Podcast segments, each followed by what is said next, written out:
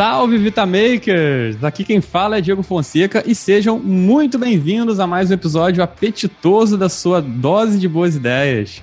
Alguns favores rapidinhos de quem nunca pediu nada para vocês. Segue a gente lá no seu agregador de podcast favorito. Segue a gente também lá no Instagram do nosso Hub Criativo, no vitaminica.br. Ajuda aí, Brasil! Temos mais conteúdos inspiradores sobre criatividade, inovação, os aprendizados riquíssimos dos papos que a gente tem por aqui e muitos outros que, como eu gosto de dizer, transbordam aqui os nossos episódios. Hoje essa, essa vitamina está diferente. Além de estar com todos os ingredientes necessários para te dar, te prover aquela dose de boas ideias, ela recebe também um baita incremento para tirar suas ideias do sedentarismo. Hoje, queridos ouvintes, a vitamina entregará mais. Teremos hipercalóricas doses de coragem por aqui. Tudo isso porque recebemos hoje o empreendedor, palestrante, aventureiro com A maiúsculo, ultramaratonista, com o esporte correndo nas veias, e para alguns, acho que é maluco mesmo, deve ter cansado de ouvir isso. CEO da X3M Sports, Bernardo Fonseca. Seja bem-vindo ao Vitamina. E aí, galera da Vitamina, Vitamakers, eu tô amarradão aqui com esse papo. Obrigado aí, Diego, pelo convite. E espero aqui poder contribuir de alguma forma para essa turma aí que está animada escutando esse podcast. Maravilha, vamos embora. Hoje a gente vai falar sobre os ingredientes né, do esporte, aventura, que a gente pode usar para aumentar nossa capacidade criativa. A transição dessa da carreira do, do Bernardo, que não começou no universo esportivo, né? O começo da X3M, a, empre, a empreitada de trazer um evento espetacular, até que eu já pude prazer de participar, que é o X-Terra, ou X-Terra, né? No bom do Brasileirão.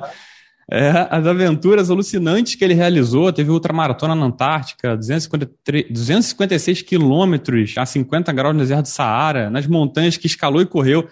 É para perder o fôlego com tanta coisa, então vamos logo para o que interessa para deixar nosso pace ou o nosso ritmo de corrida bem baixo e aproveitarmos o máximo dessa conversa que com certeza vai exercitar o seu cérebro até dizer chega. Então prepara o cronômetro aí e fica por aí também, que a gente já volta rapidinho depois da vinheta. Vitamina! A sua dose de boas ideias. Sejam novamente bem-vindos. É, já falei para ele no é, antes da gente começar a gravar, falo aqui ao vivo, sou fã dele, apesar do Fonseca, né? Acabei de falar, não somos parentes, talvez distantes, fuçando a nossa árvore genealógica, mas é, conheço, conheço ele sem ele me conhecer, desde a época do que nós vamos falar aqui, do Planeta Extremo. Foi a primeira vez que eu via as loucuras desse cara. E hoje acho que a gente vai bater esse papo. Eu vou começar até perguntando assim, como é que começou é, o, o, a sua relação com o esporte, né, pessoal profissionalmente. Vocês 12 anos, cara, correu tipo mais de uma maratona, cara. Como é que o esporte entrou na tua vida desde essa, desde essa época? Exatamente, cara. Eu ia até brincar aqui que começou cedo, tá? Eu né, sou de uma família mineira. Todo mundo em Minas tem uma fazendinha né? E aquela fazendinha ali da minha família ficava a 43 quilômetros da cidade. E aí, com 12 anos, eu vi um momento lá desafiador que eu estava assistindo, não sei se era São Silvestre, não lembro agora, assistindo uma corrida. Virei pro meu tio e falei, pô, tio, quero correr igual esse pessoal aí um dia. Aí meu tio não deu muita bola para mim, meu tio Tomé. E aí ele falou assim, ah, podcast está saindo aqui, meu filho, vamos lá. Aí fiquei focado e cara, em algum momento eu falei assim, pô, ô tio, olha só, esse negócio da corrida eu quero correr hoje. Aí ele falou assim, que isso, meu filho, deixa para depois. Não, eu falei assim, ó, eu quero correr hoje e quero ir correndo até a casa da vovó, que fica em Abaeté, uma cidadezinha lá do interior de Minas Gerais. E essa cidade ficava a 43 quilômetros lá da fazendinha. Cara. Meu Deus. E eu não sei até hoje quem foi o mais louco. Se fui eu com 12 anos, ou se foi o meu tio, que deixou, que deixou o moleque com 12 anos sair sozinho numa estrada de terra que depois virou um pedaço da BR, aquele asfalto todo ondulado, de carvorão. Cara, meu tio deixou um copinho, sabe aquele copo de requeijão que você tira o rótulo e deixou lá no meio do caminho com água. Cara, aí foi, cara, desafio nato aí, foi foda. Cheguei com 9 horas e 15, mas naquele momento eu conheci algo dentro de mim aqui que falava assim, olha, pô, você vai buscar os seus limites aí por muito tempo ainda. Então, eu gosto, gosto de experimentar esses desafios e daí diante comecei a fazer várias provas de teatro, é, fiz Ironman com 17 anos, fiz a porrada de provas de Ironman. Aí depois cansei de Ironman e comecei a fazer ultramaratona. E aí fui né, para o meu mundo ali né? Antártica, deserto do Saara, Everest. Aí depois eu. Lugares convidativos, né? Aí depois eu falei assim: caraca, qualquer prova que as pessoas organizam, né? Poxa, se eu passar mal, vem o médico que me busque, beleza. Pô, tá mais me desafiando. Aí eu comecei a escalar a montanha. E comecei a passar para altas montanhas acima de 8 mil metros. Tive umas experiências muito, muito punks. Tem uns amigos que sempre vão comigo, que são casca grossíssimas. Né? O Máximo Kraus, o Roman Ramancini. E, cara, essa galera sempre traz ali um companheirismo, um planejamento. Ninguém é suicida, tá? É. Quando a gente vai para uma montanha que tem um risco de vida enorme, a gente planeja tudo, até o cortador de unha. E aí, cara, esse meu mundo esportivo trouxe para mim muita resiliência, trouxe, cara, muita estratégia, superação, é, espírito de equipe, time. E aí, quando eu fui replicar esse meu mundo corporativo, porra, deu muito certo. Né? E eu falei assim, caraca, aquilo que eu aprendi aqui nas provas, né, de não desistir, de quando te fecham uma porta, você dá um jeito de pular pela janela. É, e foi assim, eu sou muito muito comprometido com a entrega. Estou numa área comercial aqui da, da companhia, né? apesar de ser o fundador, eu tento me direcionar aqui para uma área mais comercial, e o comercial é quem promete, né? Sim. E aí eu coloco a minha cara no vento ali, então eu fico muito preocupado com a entrega. Então, acaba que o ciclo tem funcionado muito bem assim dentro da X3M. É, muito bom. Você falou, né, que começou a fazer. É, engraçado isso, né? Não, não se sentir desafiado ao ponto de você é, poder desistir e a organização da prova te, te, te, socorrer ali, e por isso você começou a aumentar o, o tamanho do desafio. Mas você começou é, no mercado financeiro, né? Você é, trabalhava, não sei se numa instituição, num banco, etc. Assim, até, até você saber que o esporte já estava meio correndo nas suas vezes e você queria fazer disso a tua vida. Como é que foi essa, essa transição? Cara, são ciclos, né? Eu, você viu que com 12 anos eu já gostava de fazer coisas fora da caixa. Sim. E aí comecei a fazer teatro bem novinho, mas eu tinha que trabalhar, né? Então, tinha que pagar as contas. E eu acabei começando minha carreira né, corporativa de grande companhia num banco suíço chamado UBS. E aí ficava lá, enfim, no back-office das operações, mas eu não gostava muito. Queria viver como atleta, mas viver como atleta no país, né, no Brasil aqui é difícil. E aí eu encontrei uma forma de continuar no esporte, mas do outro lado da cadeira né, promovendo experiências, né, sei lá, colecionando sorrisos das pessoas na chegada, é, fazendo uma relação aqui de, acho que de marca, de conceito, né, com os clientes que estão ali né, no nosso dia a dia, que compram né, experiências fora da caixa, que participam de corridas, de triatlon, de maratonas, de qualquer coisa que gere para o cara algum legado do dia a dia que engaje. E assim, é, o UBS foi um, um, um pontapé muito importante para mim, porque tinha uma governança suíça importante. Depois do UBS, eu saí e fui trabalhar no, no, no, Flamengo com o João Henrique Areias, que pô, foi um cara que me ensinou muito na área comercial. Amo o João Henrique Areias, cara foda, pô, fez campanhas sensacionais. E aí depois acabei dando meu voo solo, e aí montei a X3M, e eu, um dos primeiros projetos aqui de visibilidade foi o Xterra, né? Trazer o Xterra para o país foi um momento muito desafiador. Né? Foi minha primeira grande. Não, minha primeira cota de patrocínio que eu vendi foi para um cliente gigante, que é a Nissan, a Nissan Motors. E, putz, quando ele fechou o contrato comigo, eu não tinha nem CNPJ ainda. Eu falei assim, caraca, caraca. acreditar aqui em tudo que eu falei e querem fechar comigo e eu não tenho CNPJ. Aí, né, assim, rola para lá, enrola para cá, até sair o CNPJ. E aí veio a primeira etapa do XTR Ilha Bela, poxa, foi em 2014, eu acho. É, 2014. Cara, foi. Não, 2014 não, 2005. Isso, pô, já, caraca, tô ficando. É, eu falei, engraçado, eu não, não lembro do Terra ser tão novinho assim, né? Tô ficando velho, cara. Em 2004 eu fui para o Havaí, em 2005 a gente fez a primeira edição. Fui para o Havaí para conversar com os gringos, para trazer a licença para cá. É, também agradeço aos meus amigos que me ajudaram lá. No, no primeiro momento, né, porque eu não tinha dinheiro para fazer um projeto, não tinha dinheiro para fazer um site. Convenci os amigos a me ajudarem a fazer tudo isso no amor. E se eu tivesse êxito, eu depois reembolsaria eles. E aí, cara, né, papel aceita tudo, né? Site aceita tudo. E aí mostrei para os gringos já um, um plano, acreditaram, voltei, bati em 500 mil empresas até que eu cheguei na Nissan. E aí a Nissan do Brasil falou assim: olha, não, a Nissan do Brasil ama o projeto, te ama o Xterra, a gente tem um carro que é o licenciado da Xterra globalmente, é, mas a Nissan do Brasil acabou de começar. A gente não tem grana. Uhum. É, mas a gente gosta do projeto. Eu falei assim: olha, se eu trouxer a grana, vocês apoiam aqui no Brasil? Aí a gente fala assim: como assim, Bernardo San? Me chamavam de Bernardo San. Eu falei assim: não, porque eu, no Havaí conheci uma pessoa da Nissan que falou que eu podia pedir uma ajuda. O nome dele é Stephen Willett. E aí, cara, essa história é muito engraçada porque eu não sabia quem era o Stephen Willett. O cara tomou cerveja comigo, foi legal, foi super gentil, e eu guardei aquilo, mas não tem muita importância. Até que, é, quando eu falei o nome dele aqui no Brasil, a gente descobriu que ele era o Senior Vice President de Marketing Global. Ele era o pica da galáxia. Eita. Então, o presidente do Brasil, para falar com ele, tinha que falar com a América, tinha que falar com. Caraca, eu falei com um cara que eu não sei nem qual é o tamanho dele dentro da corporação. Então, o primeiro projeto que eu realizei aqui no Brasil, quem pagou a conta foi a Nissan do Japão, cara. Olha só. Foi um cara que não tinha Nossa, CNPJ, eu acho que foi, foi um, um somatório de coisas aí, e de lá para cá a companhia cresceu, sempre trouxe essa resiliência do esporte para o mundo corporativo, a performance, a velocidade, né, ação e reação. E assim, eu incentivo a todo mundo a ir em busca dos seus sonhos. Né? Porque eu, apesar de estar num banco suíço ganhando bem, eu queria ir em busca do meu sonho. Né? Quero trabalhar com esporte. E, cara, acho que foi o que me fez né, criar essa jornada até hoje. E sempre divido com todo mundo, cara, faça o que você gosta. Porque quando você faz o que você gosta, você vive de férias. Então, cara, eu vivo de férias.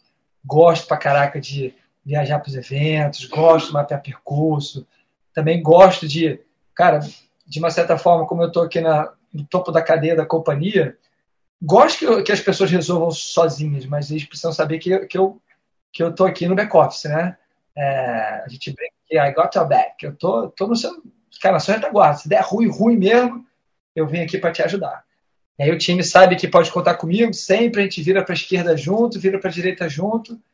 E tem, cara, tem, né, como tudo na vida, né? A gente passou por uma pandemia, tem altos e baixos, Sim. mas também, como eu vi do mercado né, financeiro, o que importa é o resultado final.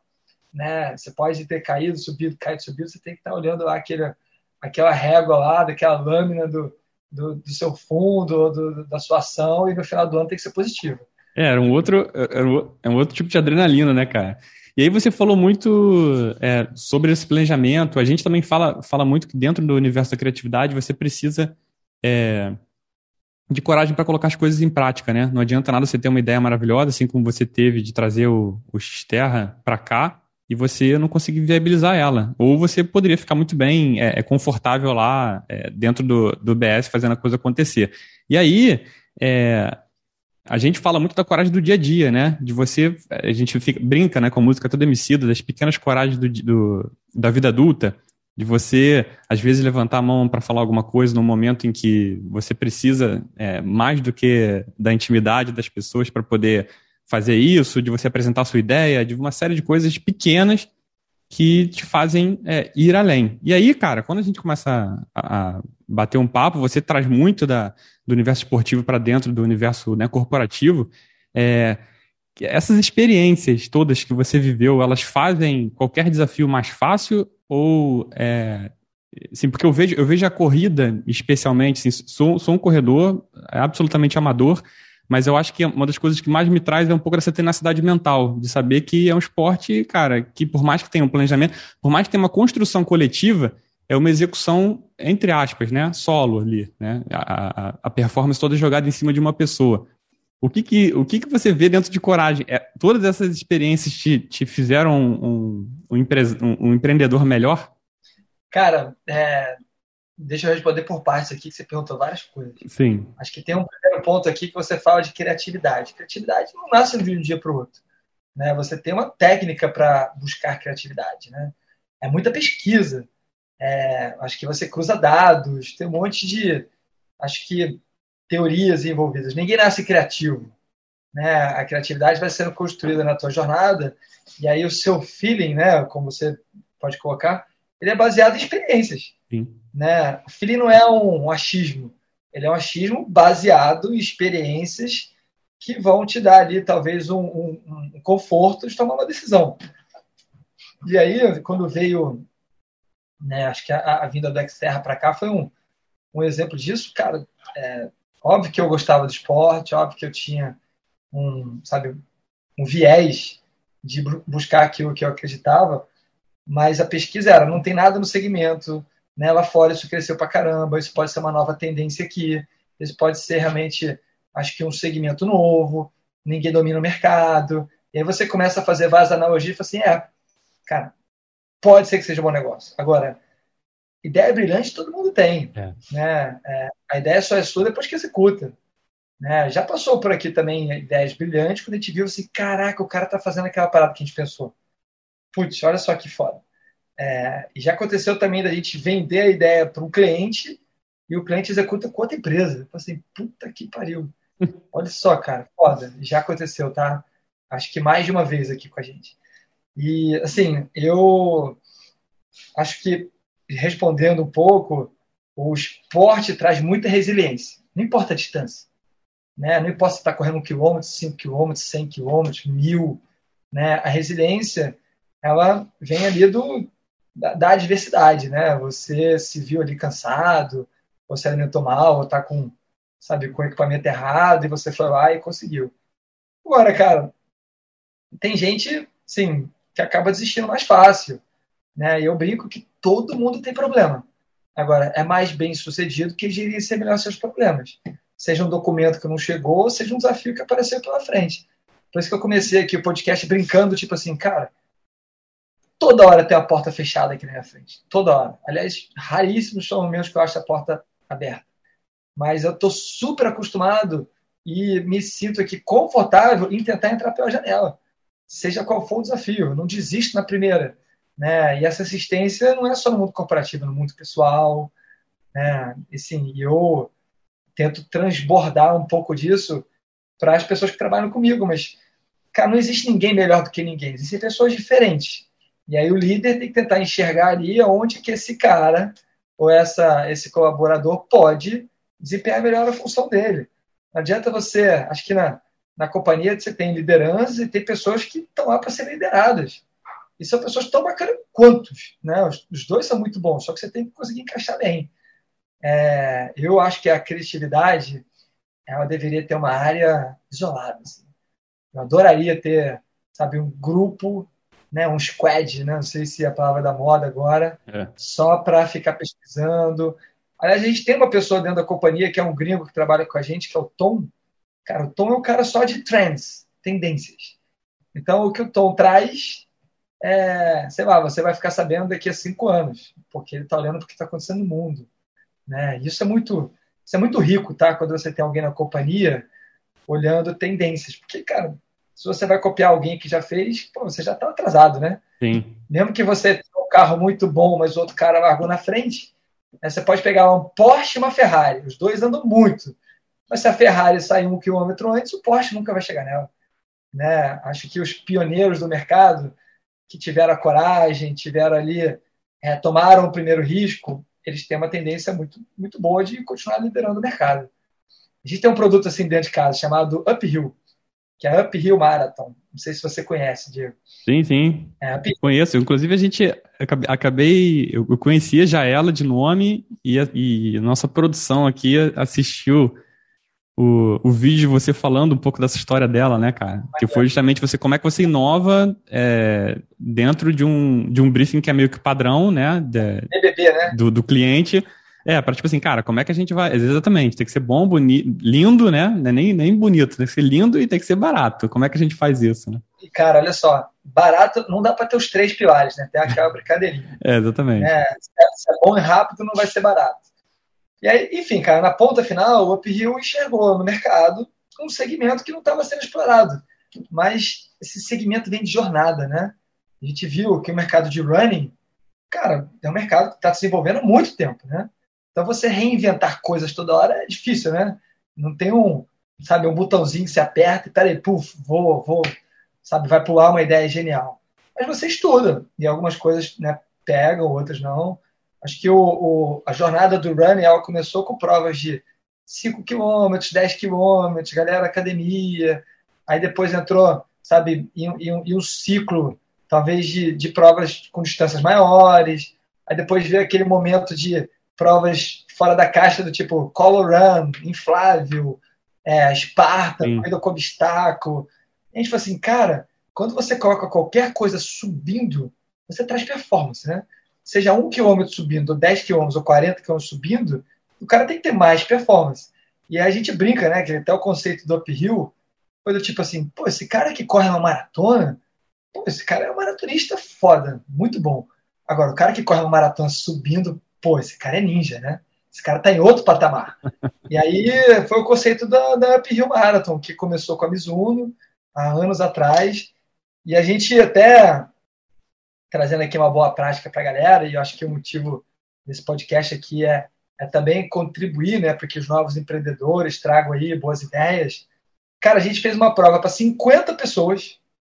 A primeira etapa do Uphill foram 50 pessoas, a gente foi fazer um teste. E era convite, não era? 50 convidados, não pela performance, mas sim pela relevância dele uhum. seu segmento. Então tinha jornalista, é, tinha personal trainer, tinha corredor, tinha gente, sabe, de vários segmentos diferentes. Não necessariamente estava ali porque corriam bem, né? Esse é um ponto. É, e era uma prova com 50 pessoas que custou 2 milhões de reais. Então, é, não é o tamanho do público que, que faz custar caro barato. Mas, em compensação, a gente fez ativações fora do ecossistema das pessoas que estavam participando. Acho que o grande segredo ali da Uphill foi que a gente fez um vídeo.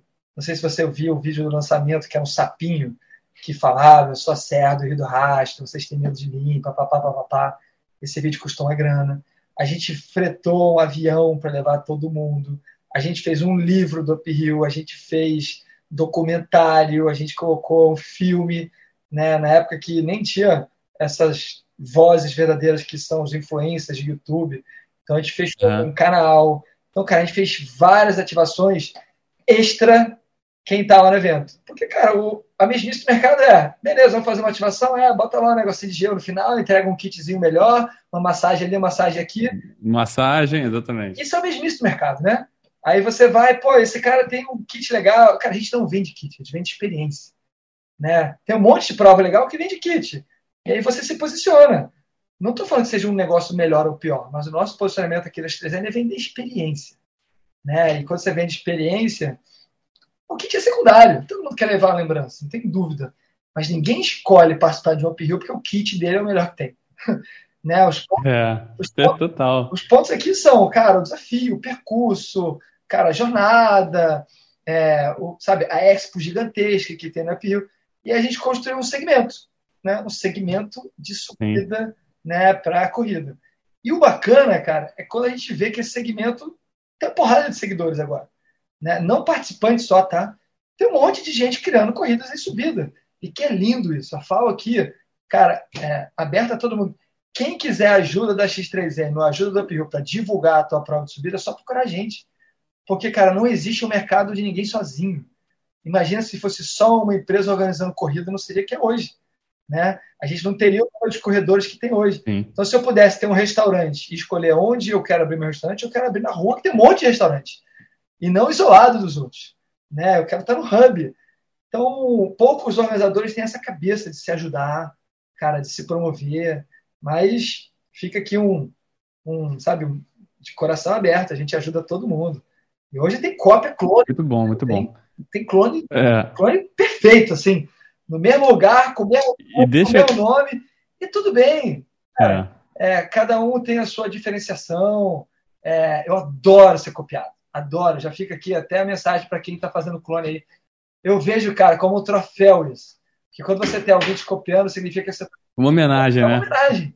E, e, e, tudo bem, assim, de boa. É, acho que tem espaço para todo mundo. Né? A gente escolhe calendário, a gente escolhe momentos. Você imagina, alguém inventou maratona no mundo, né? Olha quantas maratonas não tem hoje. Então, quanto mais prova vindo, mais força vai ter o uphill. Né? E que bom que as pessoas lembram do uphill. E que bom que a gente é referência. E assim vai para o X-Terra, né? Um, um segmento outdoor que a gente quer crescer também.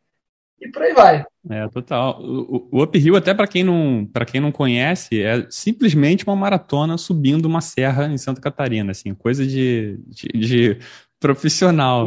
E, e deixa, deixa eu até começar a falar um pouco sobre a justamente essas experiências, né? Que eu acho que a gente fala muito sobre repertório, né, cara? E tem muito a ver mais com o que a gente vive, que a gente experiencia, do que com, com o que a gente aprende, sei lá, em sala de aula, por exemplo, ou é, profissionalmente, né?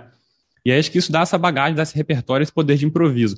Tem uma. Eu estou dando um spoiler na, na minha dica, de uma das minhas dicas de hoje, que tem um trecho do, de um livro da, até da Tamara Klink, que é filha do, do Amir Klink, que ela fala que é importante esconder um pouco as ideias recém-nascidas de quem, de quem te ama, até que elas ganhem um pouco de corpo. Porque normalmente as pessoas que estão ao redor tendem a, a, a nos proteger dos riscos. E aí está falando, cara, de uma pessoa que é maluco para muitos, né? Que está fazendo é, ultramaratona, né? 100 km na Antártica, está fazendo 256 km no deserto do Saara. Como é que você define, né? Como é que você começou a definir esses, esses, esses objetivos para dizer o seguinte, cara, eu preciso de algo dessa magnitude? Como é que, como é, que é, é, é, é o caminho de você pensar nisso até você executar? Poxa, cara, é, eu não sei se existe até uma frase assim, né? O ser humano é do tamanho dos seus sonhos, né? É, eu sempre fui um cara que, quando chega na meta, dobra a meta. Então, vou aumentando cada vez mais. Obviamente, agora estou até naquela brincadeira que parece que eu estou com a síndrome do Peter Pan. Você conhece essa síndrome? É, eu agora estou com 44 não. anos e estou correndo com a molecada de baixo de 30. Né? Parece que a gente não envelhece nunca. Essa é a síndrome do Peter Pan. É. E aí, joelho não aguenta, e, cara, você tem que flutuar conforme o corpo humano vai, né? Cabeça manda fazer uma coisa, né? Você já não consegue ter aquela velocidade de reação. Ainda me considero muito novo, não é esse o ponto, mas quando você está num nível competitivo, né? Pô, você tem que saber surfar, né? Você viu agora a Jaqueline Mourão fazendo, se não me engano, a sexta Olimpíada dela. Eu já até perdi a conta de quantas Olimpíadas ela fez. Mas ela saiu do mountain bike, depois foi para esqui, depois mudou a modalidade de esqui. Assim, é, acho que a, a, tua pergunta é, é, é, como que a gente traz a longevidade, é isso? Me ajuda de novo aqui, Diego. É, não, na verdade é como é que a gente define e esconde isso das, inicialmente das pessoas para não, não já tomar aqueles nãos que tipo, pô, Bernardo, é maluco, fica quieto, não sei o quê. O que que... Cara, tem uma boa... Como é que você começou a definir Tem isso? uma boa dica aqui, tá? É... Você vai encontrar um monte de gente que diz não. Um monte. Quando você encontrar um que diz sim, se abraça e não larga mais porque esse cara te empurra para frente. Porque tá cheio de gente que fala assim, não vai dar, é muito difícil, porra, é complicado. Poucos são, assim, cara, do caraca, peraí, como é que eu te ajudo?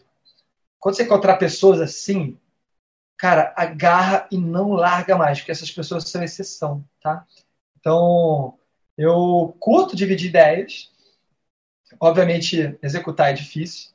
Agora, sem time você não executa nada. Né? Você vai ver que tem uma hora que você precisa construir outros líderes. Né? Construir outros líderes é difícil, porque pô, às vezes você quer que as pessoas se espelhem em você, mas as pessoas são diferentes. Né? Cada um tem um perfil de liderança. E aí o, o difícil do empreendedor é você conseguir que a sua empresa ande sem você. Cara, aí você fez um golaço. E eu vou te falar, isso é difícil pra caraca, a gente sofre, porque sei, ela, ela, ela, é construída ali nas costas do empreendedor, o empreendedor está em tudo, ele consegue, sabe, dar o toque dele, o comprometimento dele, mas quando o negócio começa a ficar, cara, grande, se você não construir outros líderes, tem uma hora que você não consegue carregar. Então, esse é o grande desafio, né? Você sai de, de pequeno para médio, ainda vai, agora de médio para grande é complexo pra caramba. E conta para todo mundo, Como é sim, é E abraça quem é. ajudar. E, e, e, no detalhe, eu lembro que na época você, no, no, nessa, nesse episódio do Planeta Extremo, inclusive junto com. Não sei se tinha mais gente, eu lembro, eu lembro do Cleito Conservani, uhum. que foi 100 km na Antártida, que teve até um. Uma. Como as pessoas dizem, vou dar uma soltada antes uhum. e depois teve a prova dos. E foi uma soltada de quantos quilômetros? Foi antes da prova, não teve uma coisa antes, não teve? Na real, lá no Planeta Extremo, eram duas provas. Uma prova de 42 quilômetros e dois dias depois teria a prova dos 100 quilômetros. É, ah, isso aí. Aliás, eu tô com isso aqui na cabeça agora, que eu acabei de dar uma. Fiz um bate-papo com a Bayer, com o time deles e pô, tava contando essa história. E aí, cara, é... o Cleiton me chamou.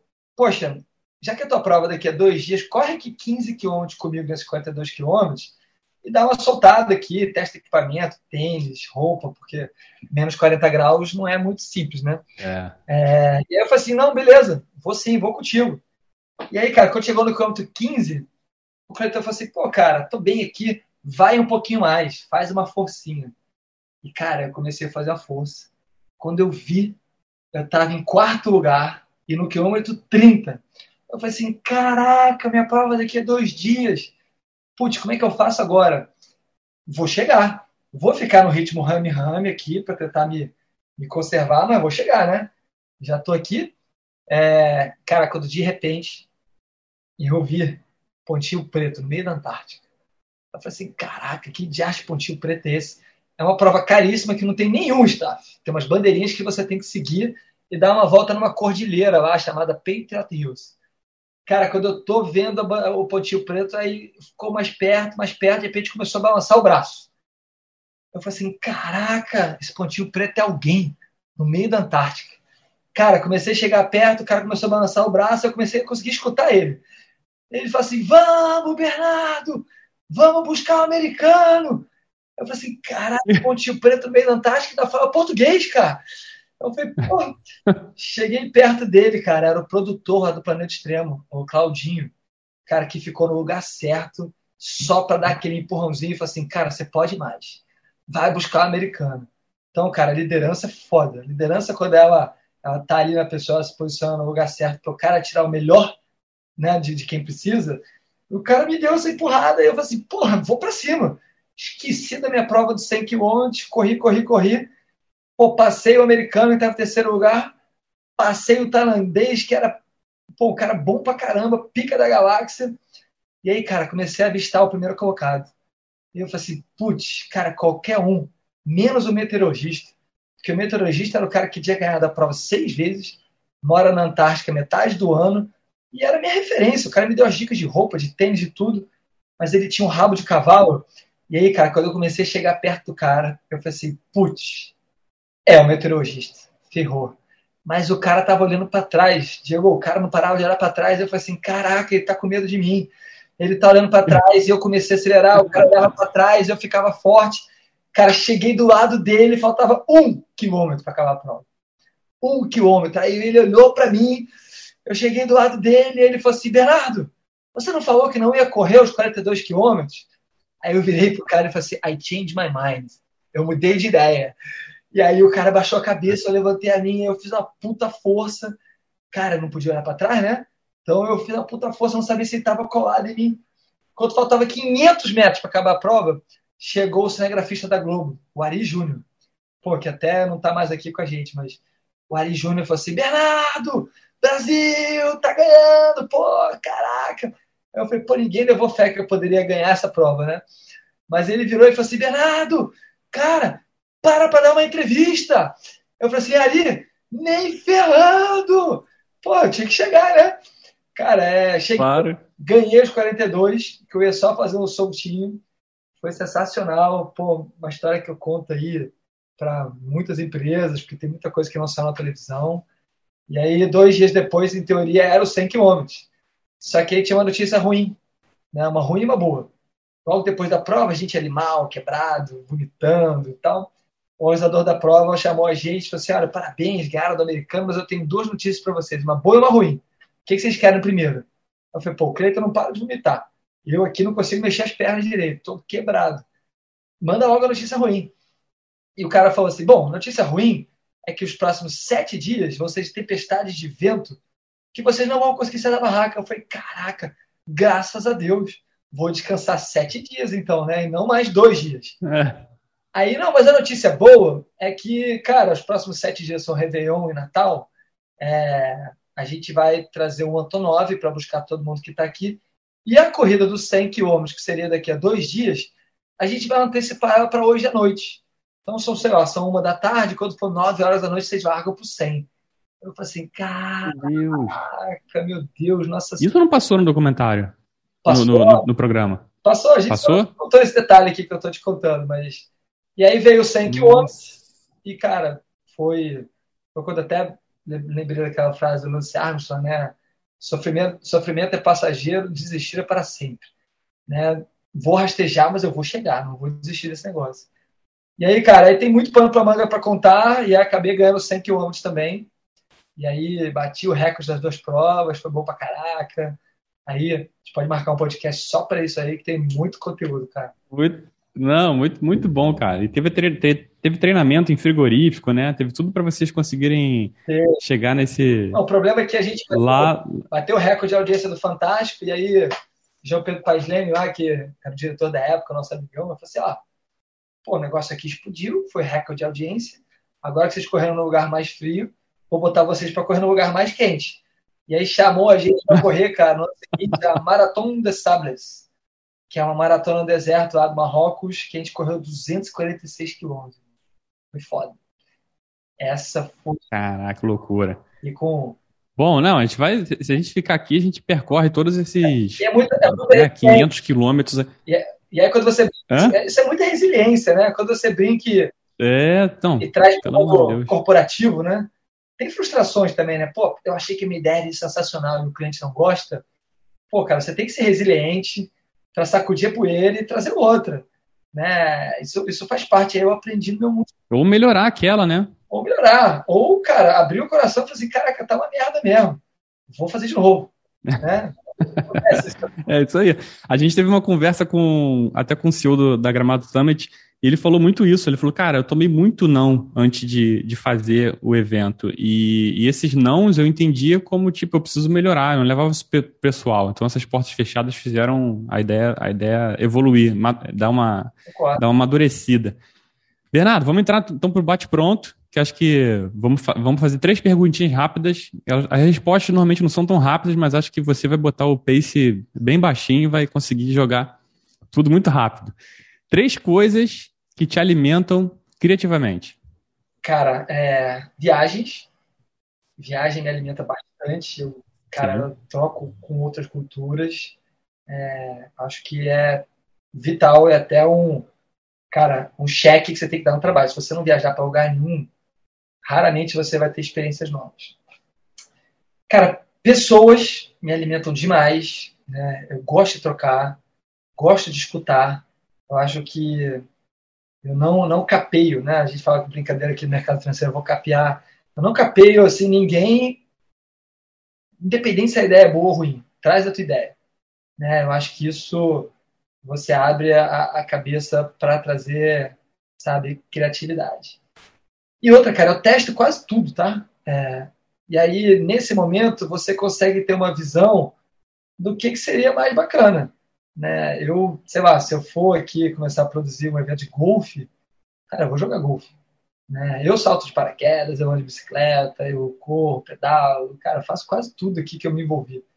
Então, isso me dá uma voz verdadeira e me traz aí uma, uma, uma não sei, um quê de onde eu posso ser criativo para fazer a diferença. Né? Eu, eu gosto de mergulhar. É, jump in the mud. Né? Eu gosto de mergulhar e, e estar tá no meio da lama ali para ver o que, que eu tiro dali. Então, acho que viagens, pessoas Bom. E, e, e mergulhar. E, e, pôr em prática, né? Testar, testar suas ofertas, né, cara? Para saber se aquilo ali faz sentido ou não. É. Você tem que, tem que saber disso antes de você ofertar, né? Esse é o mergulhar na lama aqui que eu quis. Você só falou de uma forma é. corporativa. Aí. Não, não, mas o mergulhar na lama é ótimo. Acho que é a cara do, do X-Terra, cara. É. Eu consegui, eu já pude já pude ter, sentir assim, o, o privilégio de, de correr alguns, o outro, acho que eu corri na Day, que foi uma etapa de Mangaratiba, acho que é clássica também. Mangaratiba. Que é muito legal, um evento... Você foi lá pra festa, pode falar, tem um puta festão lá. Não. A gente... é lá num hotel, né? Maravilhoso. É Vamos lá, segunda, segunda pergunta aqui do Bate Pronto. Também não é, não é nada fácil, só para mim, que estou aqui na como, como o soltador das perguntas. Três dicas para quem quer criar coragem para fazer algo incrível ou superar as expectativas. Cara, pensa o seguinte: se você continuar fazendo a mesma coisa que você faz, o resultado é igual sempre. Né? Então faz essa reflexão. Exatamente. Primeiro ponto. Perfeito. Agora, outra dica para você criar coragem: ande com pessoas que sejam inspiradoras para você. Essas pessoas, em, é, em, teoria, vão te inspirar a ter essa coragem que você quer. Então, cara, é, é muito bacana você ter alguém e encontrar alguém que possa ser um, cara, um coaching, não só de trabalho, mas de inspiração de vida. Né? Isso, isso estou te falando aqui sem pensar, tá? Você não mandou as perguntas antes, mas as coisas que me encorajam, né? É, é, é, é um pouco por aí. E aí, cara, por fim, pensa o seguinte: o que, que você quer deixar de legado? Assim? O que, que você quer é, deixar para as pessoas que você ama? Isso faz você ter muita coragem para empreender também. Né? Empreender não significa você montar o seu negócio. Você pode empreender no seu trabalho onde você está. Né? Você pode trazer ideias disruptivas. Então, não sei, eu curto muito encorajar as pessoas a fazerem diferente. Até por isso que eu acho que a X3M é reconhecida no mercado por projetos com, sabe, com comunidade recorrente, com, é, sei lá, ideias fora da caixa. A gente tem problemas sim, tá? A gente reconhece problemas operacionais, coisas que a gente tem que evoluir, ninguém é perfeito, o time muda, o time vai, volta. É, mas é uma empresa de muita coragem. Acho que uma coisa bem corajosa que eu fiz, que a gente fez, né? Foi quando a gente trouxe o Zen Bolt para correr na praia de Copacabana. Cara, quando eu vendi a primeira ah, patrocínio, você lembra disso? A gente montou uma Lembro. na praia de Copacabana, de 150 metros rasos, e trouxemos o Zen Bolt, cara, a Zafa Powell, vários caras, sabe, bem, bem conhecidos, para fazer um, um, projeto que a gente chama de mano a mano, é, é exibido lá na, na, Globo e tal. Cara, a primeira cota de patrocínio que eu vendi, não tinha nem falado com, com, com o Bolt ainda. E, putz, eu falei assim, porra, eu vou vender descoberta esse negócio. Só que a ideia estava tão sólida que depois eu falei assim, caraca, vendi, agora eu preciso convencer o Bolt a vir. Foi meio... E, nossa senhora. E aí entra aquele método é, medindo no Rock in Rio, né? Tipo, você chega para um, pro Bolt e fala assim, aí, a Zafa Power já confirmou, você não vai é. confirmar não? E o cara nem tinha acertado. Aí ele, não, não, então se ele vai, eu vou. Aí você depois chega no, no Azafa Power e fala, cara, ó, Bolt já tá certo, e você? É. meio que assim, né? No, no, no Bolt ele não tava nem aí pros outros, tá? Mas ele, ele realmente abriu portas aqui, a gente aprendeu bastante com o Rick, que é o manager dele, cara muito profissional. De lá pra cá a gente mudou mano a mano hoje até ele, ele, ele, então, os projetos têm que estar sempre abertos a mudanças. Né? Uhum. Acho que isso é interessante, essa flexibilidade de ler o que está acontecendo aqui no contexto do mundo, né? o que está acontecendo no contexto do seu dia a dia. É, isso é muito importante aqui para você conseguir ter velocidade de manobra. Hoje o mano a mano não é mais atletismo, mas continua com os mesmos pilares. Um evento televisivo, numa locação inusitada e com um atleta que transcende o teu esporte que, por exemplo, você conhece o Bolt, mas você não corre 100 metros rasos, né? E aí, anos passaram, a gente fez várias edições com o Bolt, depois foi para canoagem, e hoje o Mano a Mano é futebol feminino. E aí, assim, o, o, uma quadra de futebol feminino 3 contra 3, num lugar disruptivo que a gente construiu, que é o Caminho Niemeyer, ali em Niterói, continua sendo um evento televisivo, é gol, é gol, cruzou a linha de chegada, cruzou a linha de chegada, então é, é, assim, é fácil de transmitir, de explicar. E a gente trouxe uma embaixadora, cara, que é única, que é a Marta. Né? A Marta hoje é uma Sim. personalidade aí, assim como tem o Bolt do atletismo, tem a Marta no futebol feminino, que transcende o esporte. E aí esses três pilares, cara, fazem a gente poder né, usar o esporte aqui para trazer propósitos. Cara, a gente fez um futebol feminino 3 contra 3, mas nosso grande objetivo era mostrar para as pessoas, cara, que agora o empoderamento feminino, cara, é uma necessidade, né, que existe uma igualdade dos sexos, né, e que a gente tem que respeitar. Eram os três pilares do mano a mano: igualdade, respeito e empoderamento feminino. Então, quando você usa o esporte para trazer mensagens potentes como essa, cara, as marcas se associam, né? Então é muito importante você Sim. encontrar o propósito do teu projeto. Agora, podia ter feito um, um futebol 3 contra 3 ali no, no parque, ou você podia ter construído uma plataforma realmente para divulgar algo muito maior do que o próprio futebol. Né? E aí, cara, é, é um golaço. Muito bom, muito bom. Montar toda, toda essa receita do bolo aí é muito time, é muita pesquisa, é muita insistência, é muita resiliência. Ó, falando de receita, vamos para a última, que você falou de três pilares, a gente traz três ingredientes que não podem faltar no seu liquidificador para fazer a vitamina da tua vida. Vale qualquer coisa. Família. Beleza, família família, três filhos, minha esposa querida, Roberta, É, esporte. Ó, oh, claro. Se não fizer esporte. Se não falasse. Mal-humorado. É. Nada sai. E, cara, tem um que é engraçado aqui, tá? É, eu não funciono muito bem para trabalhar à noite. Eu preciso dormir cedo. Então, cara, quando a galera quer marcar reunião, óbvio que pode ter uma exceção, tá? Uhum. É, mas se começar a entrar na rotina, reunião 7, 8 horas da noite, cara, eu não funciono. Né? É, eu tenho um, um, um, segredinho, na verdade está até aqui, ó. Tomo sempre um. Dá, dá umas 4, 5 horas da tarde, tomo meu energético é, para dar aquele gás final. As três pilares importantes, cara, para mim, acho que o, sono é um ótimo treino, né? as pessoas não contabilizam isso. É, família, é, um, cara, um esporte. um esporte que você. É todo dia, tá? É no mínimo um esporte por dia. E aí, cara, não tem essa de que falta tempo. Cara, todo mundo arruma tempo. A questão é que pode talvez esse minuto não ser prioridade para você. Se você colocar isso como prioridade no seu dia, você vai arrumar um tempo. Nem seja meia hora. Meia hora de agachamento no seu quarto. Então, assim, tem, tente sempre fazer um esporte. E dormir cedo faz bem pra caramba. Não quer dizer que você não possa ir numa festa, não quer dizer que você não possa se divertir, um jantar, mas a sua rotina dormir cedo ajuda. Não, total. Tem até um amigo que ele, ele fala muito sobre esse tripé, né, de alimentação, exercício físico e sono, que se você desequilibrar cada um deles, os outros compensam. Agora, desequilibrar o sono, não tem nada que compense, né? O exercício físico e a alimentação não consegue compensar noites mal dormidas. Esse é o, que é o problema. Vamos então entrar para as dicas aqui no, na reta final desse vitamina, dica de liquidificador, qualquer coisa que você queira compartilhar com quem está nos ouvindo, né, de todas as dicas que já rolaram agora, algo que você queira compartilhar para a gente oficialmente colocar lá no nosso Instagram, no vitaminica.br, todas as sextas-feiras. Bernardo, traz a sua dica. Cara, olha para frente. Não olha para o dia de hoje. Olha para frente. Se você conseguir enxergar lá na frente, cara, você vai ter uma vantagem competitiva muito bacana. Eu sou piloto de rally de moto também. Eu gosto de acelerar. Já fiz várias provas. E na moto eu aprendi que se você ficar olhando para perto da sua roda, cara, você vai cair. Agora, se você olhar lá na frente, se você conseguir ver o teu obstáculo, sabe, a muitos metros de distância e se preparar para ele, você vai ser bem sucedido e você vai conseguir transpor todos os perrengues que você, cara, tiver aí para atingir a sua meta. Muito bom. É, aí você olha para frente e encontra logo aquele rabinho de cavalo maroto para justamente ser ultrapassado e conseguir vencer os 42 na, no frio da Antártida.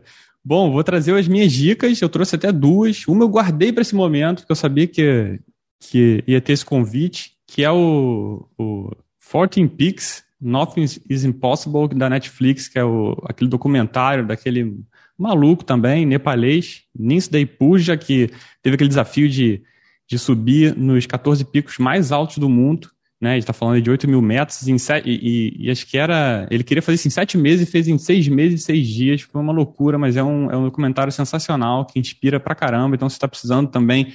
Já viu, já ouviu esse podcast, já se inspirou, quer dar um boost ainda, cara? Veja esse documentário que é sensacional. E vou trazer mais uma, que é o livro recém-saído da, da Tamara Klink, que é filha do, do Amir Klink. Tem também um documentário no Globopay, mas achei o, o, livro mais legal, chamado Mil Milhas, que é muito legal, falando um pouco sobre essa jornada aí de, de coragem e literalmente botar o barco para fora do porto, cara, que é o mais importante do que você é, fazer todas as teorias muito bem feitas e receber tudo de, de mãos beijadas. Enfim, fim das dicas. Começo a me despedir agradecendo demais o Bernardo, Fonseca aqui, que reservou um tempo na sua agenda tribuladíssima para bater um papo aqui com a gente. Obrigado, Bernardo, pelo, pelo seu tempo. Foi ótimo bater esse papo contigo aqui no Vitamina. Eu que agradeço. E, pô, a gente foi num pace veloz aqui e acabou que eu nem dei a minha dica também final. É, Opa, aliás, então vamos. Queria dar a dica que leiam um livro chamado Endurance. Né? Acho que é o Endurance? Maior, é, o maior expedicionário aqui da história, é, o Sir Ernest Shackleton acho que vale a pena.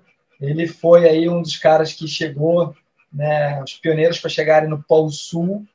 Cara, é um livro muito foda de resiliência, de equipe. É uma expedição assim sensacional. Não vou contar mais, mas fica a minha dica final aqui e agradecimento, né, a você, Diego, cara, que a galera possa usar, sabe, todas as suas dicas aqui que você está trazendo, conteúdos ricos. E sucesso aí na sua empreitada, né? Porque a gente sabe como a carreira aqui está tá dura, mas que a gente, quando faz o que gosta, vai dar certo. É isso aí. Obrigado, Bernardo, mais uma vez, por ter participado aqui com a gente, pelo papo. Obrigado por quem acompanhou a gente até aqui, emprestou seus valiosos ouvidos. Esse episódio vai transbordar conteúdos no perfil do nosso Hub Criativo, lá no arroba vitaminica.br, então nos acompanhe por lá também. Um recadinho rápido, mas repleto de amor. A Morinha, filho do Claudinho da Ju, nasceu na semana passada, então seja muito bem-vindo ao mundo. Pequena deliciosidade e parabéns, Claudinho, parabéns, Ju. É, que momento maravilhoso.